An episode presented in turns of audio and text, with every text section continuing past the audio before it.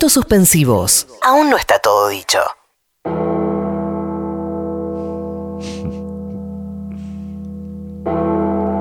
Es impresionante. Ah, qué lindo esto, por Dios. O por el otro, en realidad. Estimados y estimadas suspenders. Bienvenidos.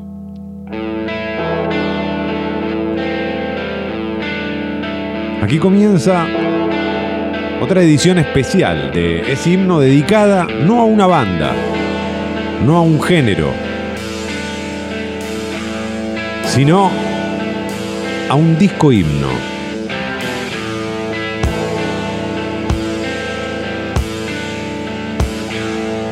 En el caso de hoy, por si hace falta presentarlo, iremos hasta lo más profundo, allá donde la luz no llega. Back in Black, ACDC.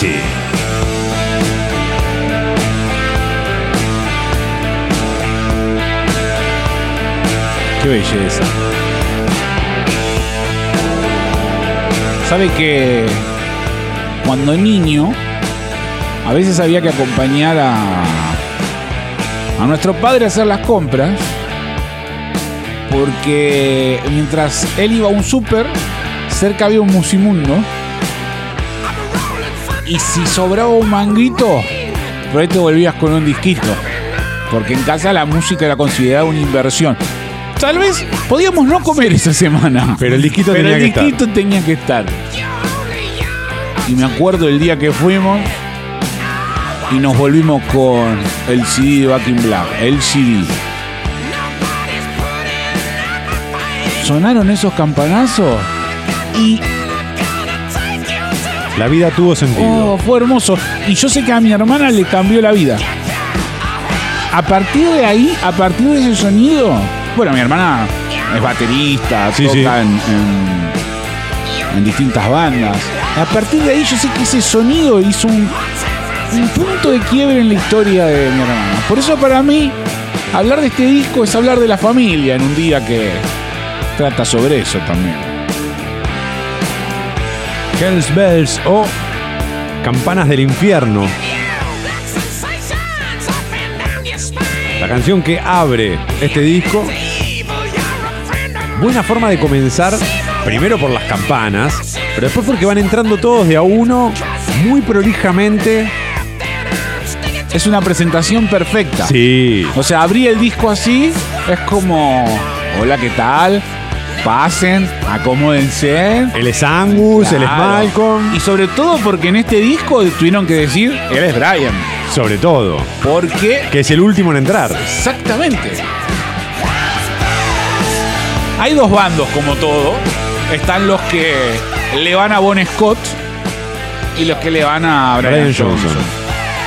Sin embargo, nosotros acá queremos cerrar la grieta. A todos, le vamos a los, Los dos. queremos a los dos, eh. Pero pocas bandas sobreviven a la muerte de su frontman, siendo él tan carismático y tan potente como lo era Bon Scott. Y lo que hacen después es incluso hasta yo soy de Bon Scott. Pero este disco es No, no. mejor que todo lo anterior que habían hecho. Decíamos, se van presentando. Entra primero Angus, después Sí. Malcolm, Sí. después el bajo de Cliff Williams y la batería de Phil Root. Y finalmente la voz, como decía Marini, de Brian Johnson. Un tipo que le tocó una parada dificilísima por estilo, por voz, por todo. Y salió muy, muy, muy bien parado. ¿Necesita pruebas?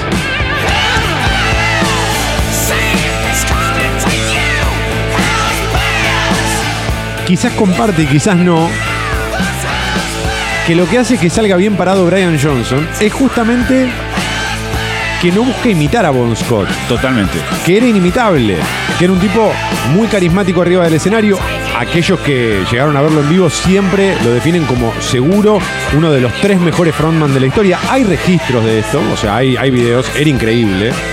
Su, su postura, sus looks, todo, todo lo que hacía arriba del escenario. Como contraparte, Brian Johnson, no sé si tiene tantos recursos, pero los de él han marcado todo un estilo mucho más básico ¿no? Una musculosa negra con las mangas cortadas, una boina y movimientos de un camionero que grita, ¿no? En el medio de la carretera. Perdón, ya está terminando el tema, pero quería decir también, quería aclarar lo que hace Brian Johnson con este tema en vivo. Que se cuelga de una campana para dar los primeros campanazos. Es esa parte. Mira, ya me estoy acordando.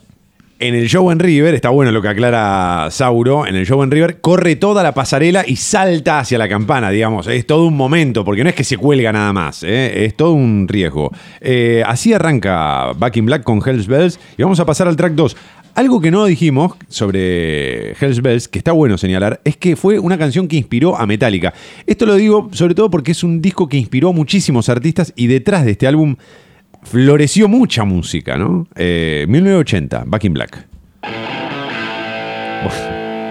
No hay un tema.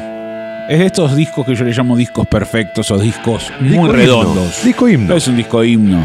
No hay un tema que uno diga, está de más, lo pusieron de relleno. No hay un solo tema en este disco que sobre.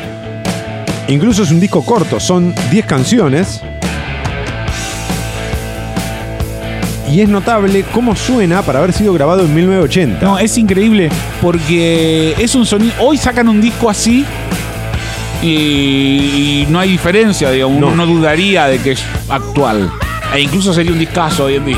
Ahí probablemente hay que señalar la, la tarea de Robert Mutt Lange, Sí, claro. el productor, que era el segundo disco en el que trabajaba con ellos. Ya lo había hecho en Highway to Hell y ahora en Back in Black. Un muchacho que después, una especie de rey Midas, lo que fue tocando, lo hizo vender de todo. Porque este disco, además, Un hit.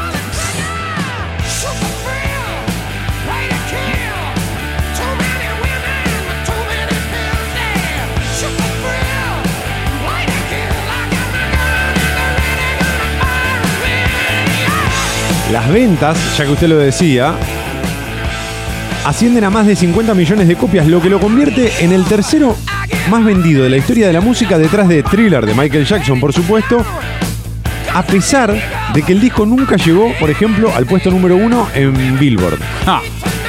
Es notable.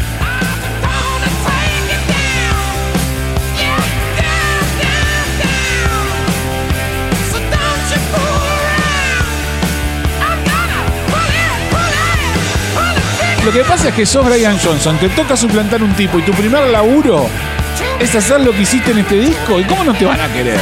Si la rompí toda. Digamos que Shoot to Thrill no lo quemó tanto Mario como sí quemó eh, Twist and Shout Marcelo, ¿no? Es verdad, es verdad. Me parece que es mucho más difícil romper Shoot to Thrill que Twist and Shout.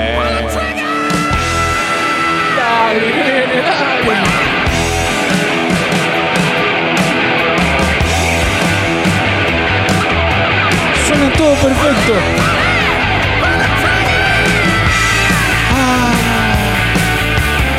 Esta canción no solo está muy vinculada, como bien decía Sauro, a Caiga quien caiga, porque era con la que entraban ellos, ¿no? Si no me equivoco, al programa. Pero además, hace muy poco se volvió un himno para nuevas generaciones gracias a Iron Man. Ahí la canción volvió a cobrar muchísimo sentido, llegó a una nueva audiencia y recordemos que en el video de Iron Man mezclaban imágenes de la película con los shows en River.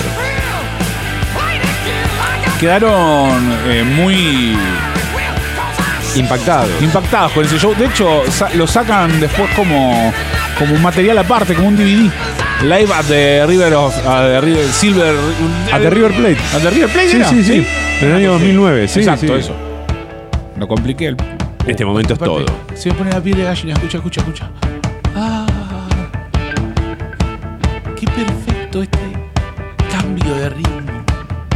Rutero este disco. Oh, Acá me parece que hay un gran momento de Brian Johnson. Cuando vuelve a entrar él. Como de menos a más. Rápido.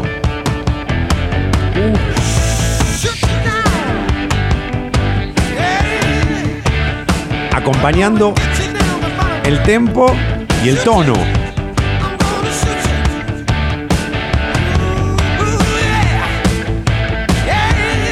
Y ahí va subiendo. Himno. Es himno. Es ACDC.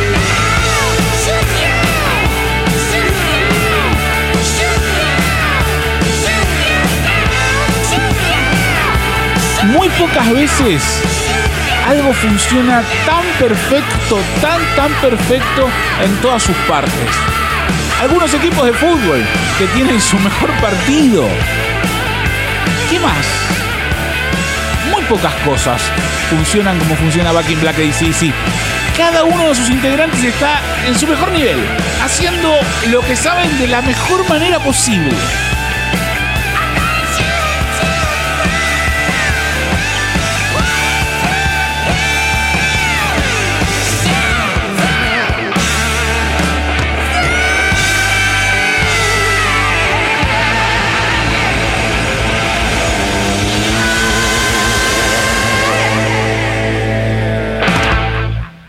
Creo que con ese final, con ese final, inspiraron toda la obra de Guns N' Roses.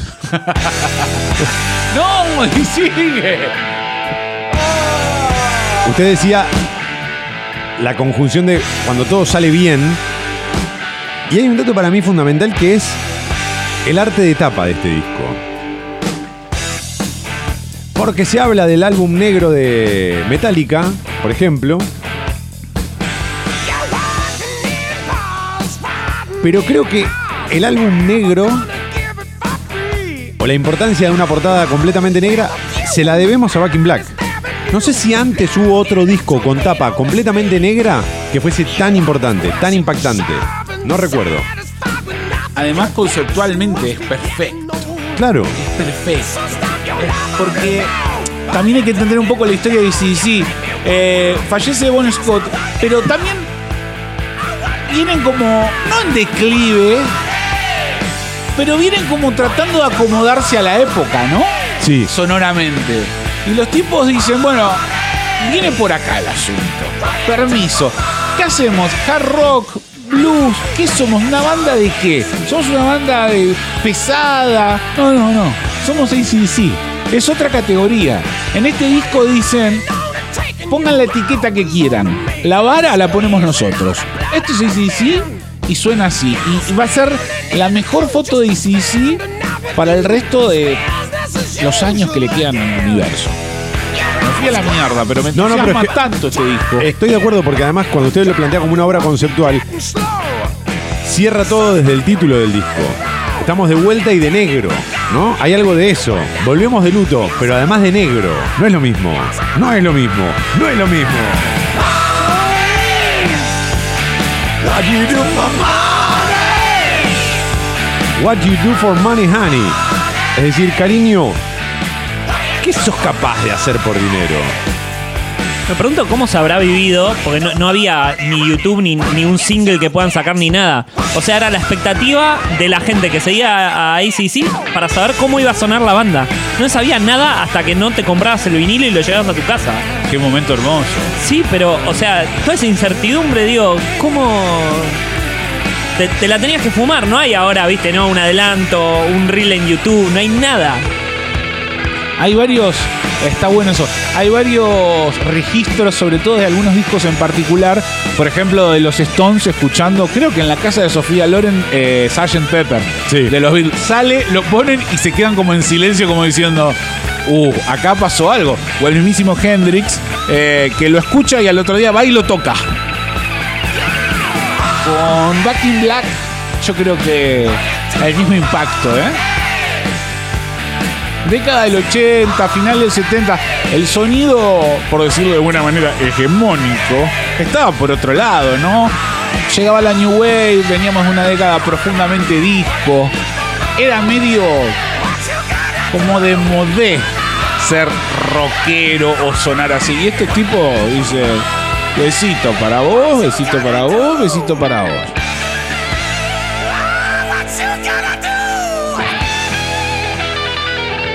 Hasta aquí, tres himnos de tres y creo que la cosa va a seguir en este sentido. Por eso ni le pregunto. ¿eh?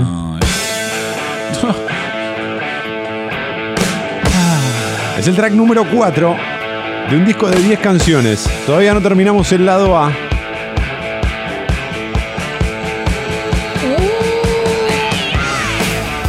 Había un secreto en ACDC.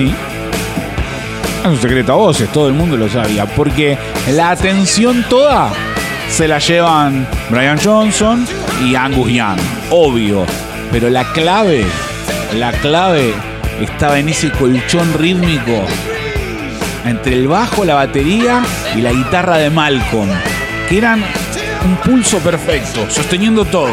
Arriba, Brian Johnson podía cantar lo que quería, Angus Young podía jugar a lo que quería, pero siempre arriba de eso, que era perfecto, un latido perfecto.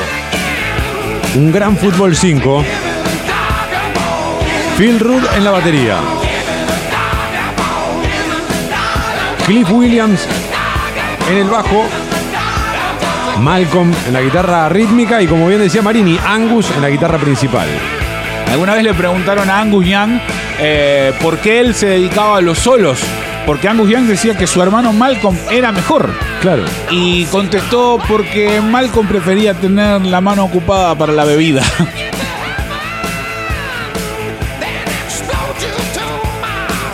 A los que tuvimos el gusto de ver a ACDC en vivo, hay algo muy lindo, o había algo muy lindo, casi coreográfico, en una banda que podría ser caótica, pero muy coreográfico, que era esta parte. Los coros, cuando aparecían los coros, Malcolm y Cliff Williams daban un paso al frente y cantaban al micrófono, y cuando no tenían que hacer coros, se iban un paso para atrás. Era emocionante verlos avanzar, cantar su parte y retroceder. Por favor, Kevin. También en ese recital nos dimos cuenta de que Malcolm le, acotaba los solos a, a Angus. Porque cuando decía, bueno, listo, el pibe ya está, se acercaba al micrófono. Es espectacular. Para mí, uno de los mejores títulos de este disco, Giving the Dog a Bone. Dándole un huesito al perro, los ACDC.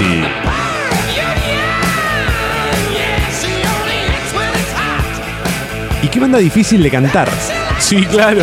Aunque uno sepa las letras, es muy difícil, porque no es solo un agudo, es un agudo rasposo. Es complicado. No se canta, se aprieta el puño, Sí. el puño, se cierran los ojitos y se hace así, el gesto de. "Ah, y sí, sí, papá. O mamá, que es. ACDC, mamá.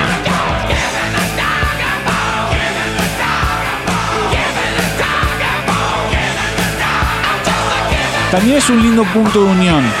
Cuando conoces a alguien y te encontrás en ACDC, es como.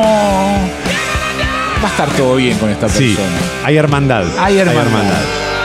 Porque cualquiera te escucha a los Beatles. Cualquiera te escucha a los Rolling Stones. Pero cuando te encontrás en ACDC, decís, esta persona entiende lo mismo que yo. Track número 5. Me encanta este. ACDC, AC/DC es una banda que no tiene baladas. De hecho, un poco se jacta de eso.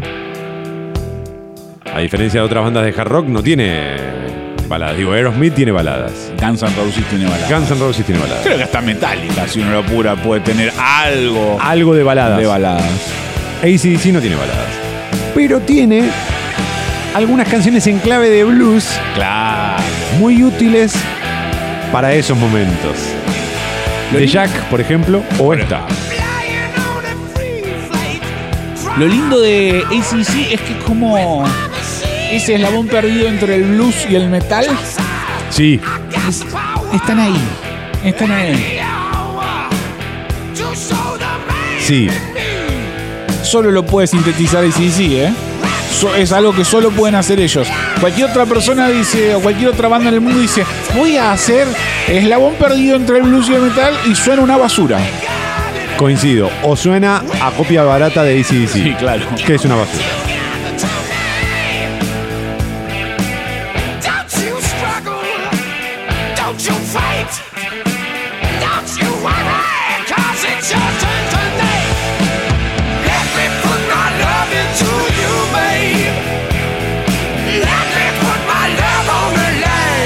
Let me put my love Into You.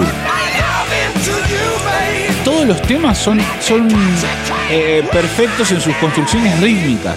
Tienen muchos pasajes, muchos, muchos quiebres. Tiene unas estructuras que a priori cuando uno escucha ACDC parecen sencillas. No, claro. Pero estas canciones, sobre todo de este disco, son todas redonditas, todas perfectas. Y tienen un montón de, de detallecitos para prestarle atención.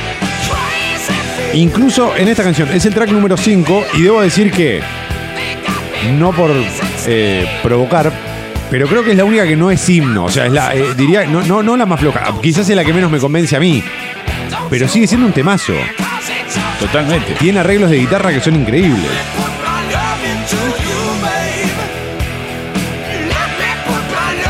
Me resulta raro cómo Toma no dijo algo que a él que, y su talk con su cómo se titulan los temas. Eh, ACDC es la única banda que cumple a la perfección que el título del tema está en el estribillo, punto. Es de manual para ACDC. Si no le dan vuelta. No.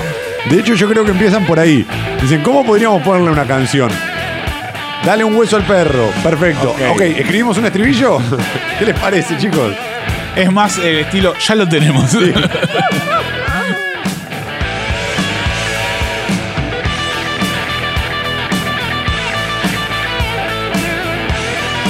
Hasta acá hablamos de todos y muy poquito de él. Tengo la sensación de que es la pieza más importante, no solo de ACDC, sino una de las piezas principales de la historia del rock. Angus ha sido por todo, por todo. Por talento, por estilo, por técnica y por buen humor.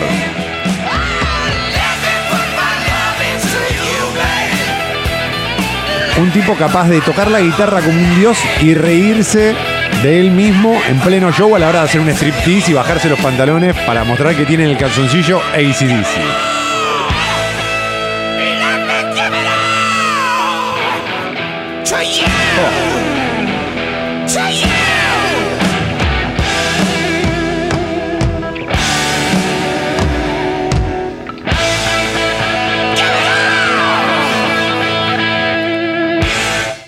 Vamos a dar vuelta el vinilo y entramos al lado B. Track número 6. Arranca así.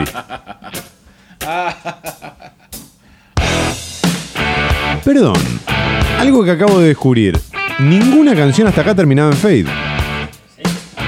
Todas en corte.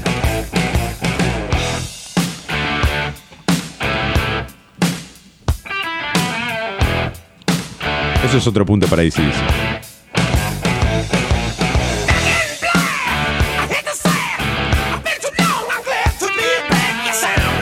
Si ACDC solo hubiese hecho este disco, estaba bien igual, ¿eh? Si ACDC, voy a subir la apuesta. Solo hubiese hecho esta canción, estaba bien igual, ¿eh?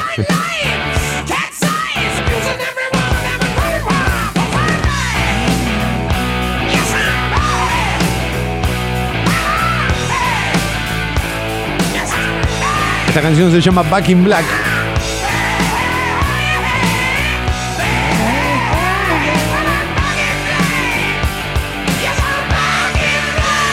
Y es muy emocionante. Eh, recuerdo en el recital, en el último, la última vez que vino ACDC, ya lo dije, es como hablar para mí este disco, es como hablar de la familia.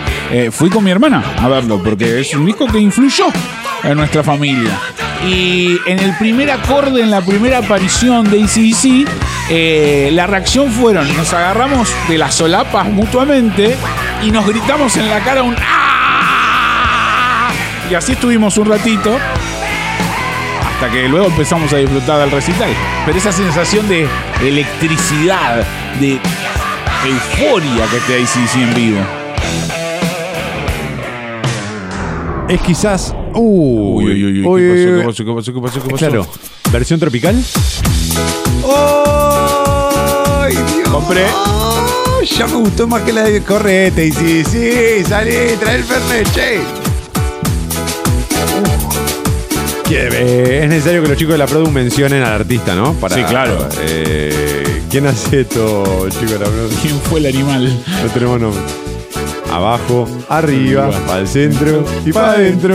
¿No tiene algo de eso? ¡Oh! Es la danza de los mirlos australiana.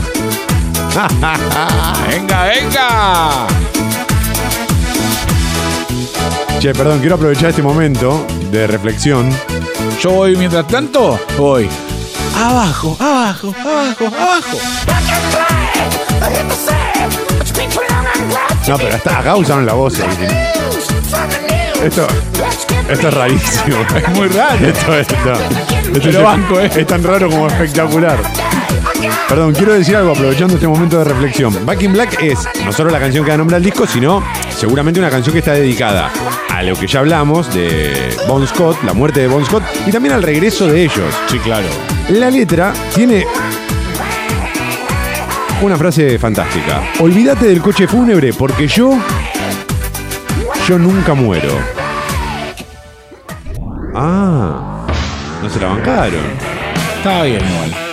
Pero esto está mejor.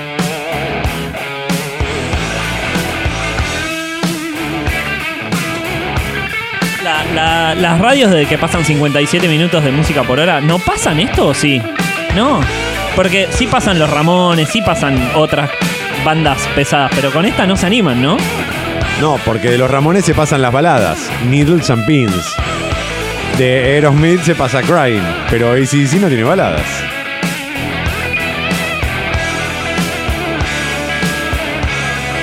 Esto es Back in Black. Esto es himno. Dedicado a un disco, un disco himno de ACDC.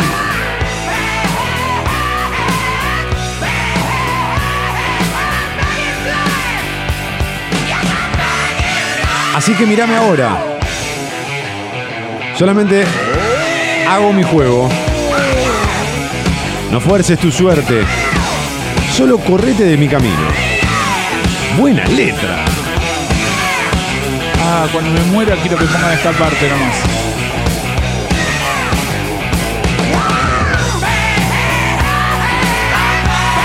¿Podemos hacer algo que no solemos hacer? Volvamos a esa parte. Pero espere, Marini, para de escuchar nuevo, que- de nuevo. No, no, la anterior, la anterior. Ahí va.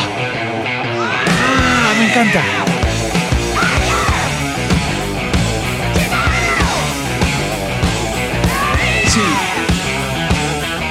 Me da una alegría, es como un disco que me pone tan bien.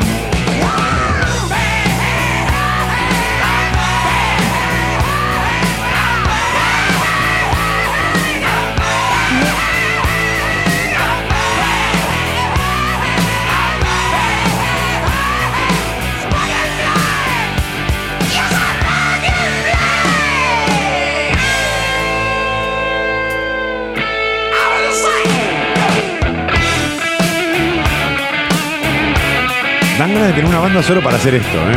Solo para tocar estas canciones. de- despliegan todos los recursos que tienen en este disco y en este tema en particular. Lo muestran todo. Podemos hacer esto, esto, esto y todo esto. Y lo hacen bien. Bueno, esta sin duda es una de las canciones que no puede faltar en sus shows en vivo y es la única, Claro. hasta acá por lo menos, que se va en, Se un, está yendo en en fade. un- en un fade. Pero está bien, tiene sentido. Sí, claro. Porque no se termina de ir nunca entonces. Después de todo hagan lo que quieran. Y después de todo saben que volverán siempre, ¿eh? porque de eso se trata Back in Black. Ahora, a continuación, track número 7.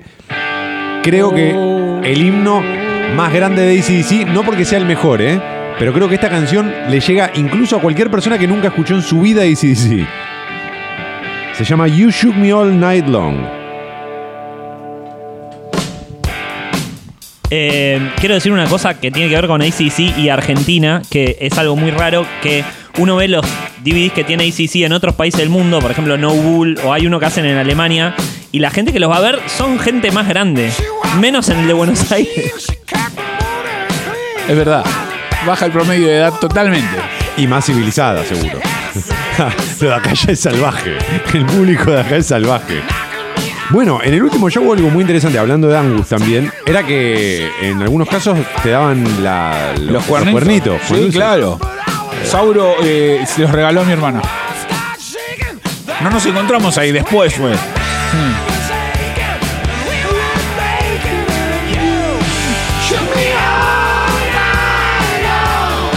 Este tema funciona de la siguiente manera. Estás, ponele en mix, jugando al pool tal vez. Tenés un vaso de cerveza medio tibia al costado. No te está yendo del todo bien. Y estás ahí porque, bueno, peor es estar en tu casa, peor es estar trabajando, peor es estar en cualquier lado. Pero de golpe, alguien se acerca a la música y pone este tema. Y todo lo que era una escena en blanco y negro empieza a tomar color. Y vos estás jugando el pool y te iba mal. Y te sigue yendo mal, porque sos malo jugando el pool. Pero ahora, Pero te chupa un huevo y te sientes subcampeón. Y todo parece que está mejor. No hay droga ni bebida que produzca eso en la música. En este caso, una muy específica. La música de ACDC. esta además debe ser una de las canciones más versionadas de ellos, ¿no? Posiblemente.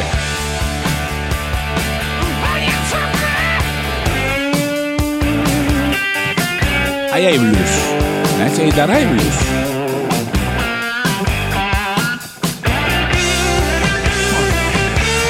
Ya hablamos de todos los integrantes de ACDC, hablamos del productor, hablamos de este disco, del arte de tapa. En este caso un objeto fundamental ¡Ey! para el amante de la banda y para el amante del rock and roll es la SG de Angus, ¿no? que tenía cuernitos. Eh,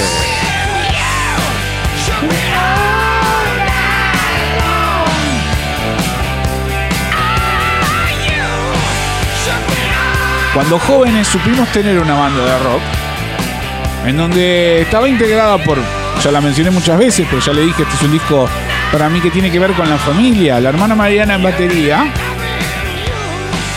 Pablito en guitarra, Santiago Mayor, una persona que hoy está ahí trabajando muy bien, Cipreva en el bajo, Maxi Jovich en guitarra y yo que aullaba. Y Maxi Jovich un día cae a un ensayo con una SG No. igual, No. igual, No, igual a la de ACDC. No, Maxi. No ensayamos, nos dedicamos solamente a mirar la guitarra.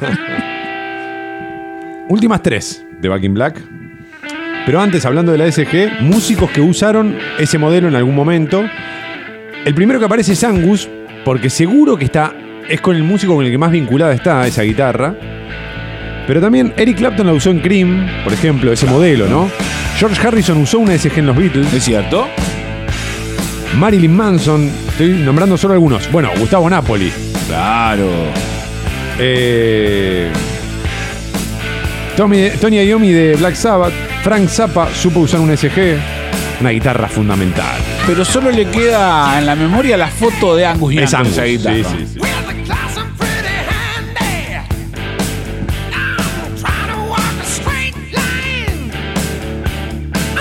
En este se descansa. Track número 8, hasta acá, ¿eh? Hasta el momento en el que diga, sírvete una copa arriba mío. Have a drink on me, track número 8. ¿Qué significaría? ¿Sería algo así como, tomate una copa arriba mío? Claro, los chicos de la produ me dicen, no, no, no, va por otro lado. No va tanto por el lado sexual, es casi un, te estoy invitando, tomate una copa a mi nombre. ¿Y usted qué pensaba, Durrié? No, bueno, qué sé yo. Tenga cuidado cuando salga del país. yo decía, para levantar, have a drink on me, cuando me llegó la cuenta.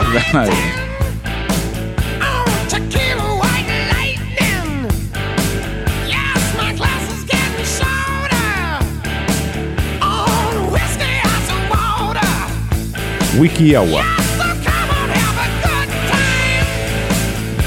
Funciona en un pool, como dijo Marín. Sí, ¿Funciona en la ruta? Sí. sí, ¿Funciona en un asado? Sí. sí. ¿Cuándo no funciona? ¿Funciona para el acto amatorio? Sí. Sí. No hay banda mejor para tener sexo que ACDC. Ojo que con Sergio Denis. Pruébelo, pruébelo. Depende del disco de Sergio Denis. Pero con ACDC cualquier disco.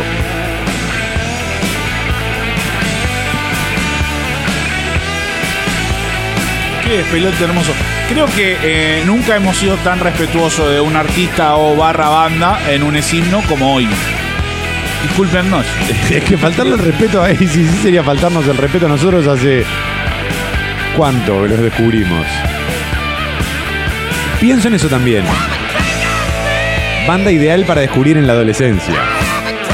Hermoso. Es difícil o no me imagino entrando a ACDC de grande. Se puede, ¿eh? No conozco. Se puede, se puede. Hay que hacer el experimento. Hay que traer un adulto que no haya conocido ICC. A ver, algún suspender a través del WhatsApp 11 25 80 93 60 que diga, che, yo nunca escuché mucho ACDC y la verdad me convencieron, ¿eh? Yo creí que ICC era antes Andrés Calamaro después de Calamaro. He golpeado las puertas del infierno y entré. Algún suspender, vamos, 11 25 80 93 60. Y tomen una copa en nuestro nombre. Yo no pago, ¿eh? No, no, todo a nombre de Sauro Muchodolki. Ahí está.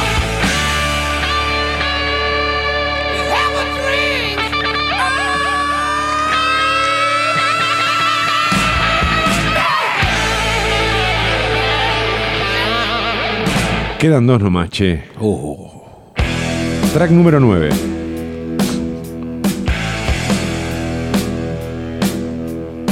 Hay dos formas de invitar. Una que sea vamos a bailar y la otra mueve la patita. Juvenile on the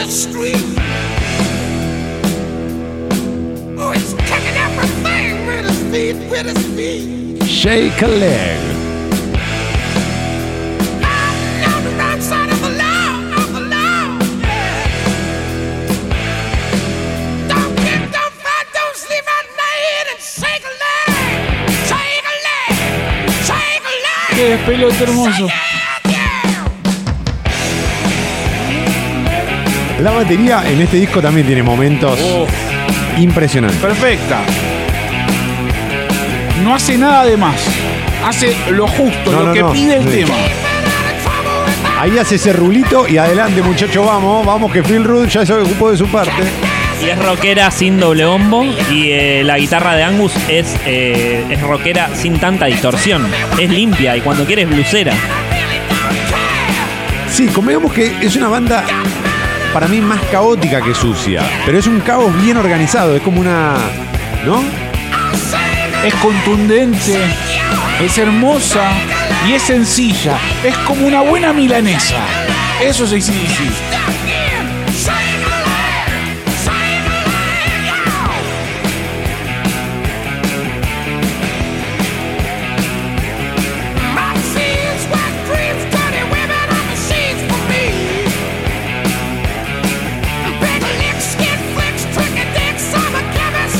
Y podrían, ya que hablamos tanto del contexto, haber sacado un álbum que tuviese canciones, diría más melancólicas, no baladas, pero sí canciones más melancólicas. Volvieron de otra manera.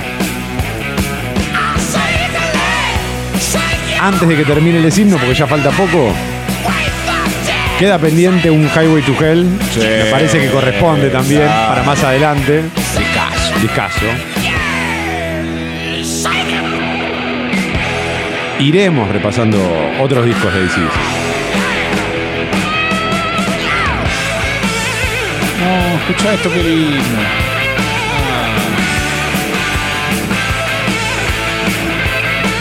Muy bien medidos los tiempos de los solos. Es perfecto. Muy bien medido. Porque es una banda con mucho solo, con mucha guitarra, pero no es una banda de virtuoso boludo. No, O sea, de virtuoso nanista, de No. mirá, mirá lo que toco. No. Sino, voy a hacer este solo porque a la canción le queda bien y porque vos lo vas a disfrutar. No porque yo soy muy capo. Y cuando te estás justo que empezás a decir, bueno, la podrías haber acortado, ya pasamos. Aparece la banda. Es una banda que da, que da todo el tiempo. No se queda nada. Todo es para vos que lo estás escuchando.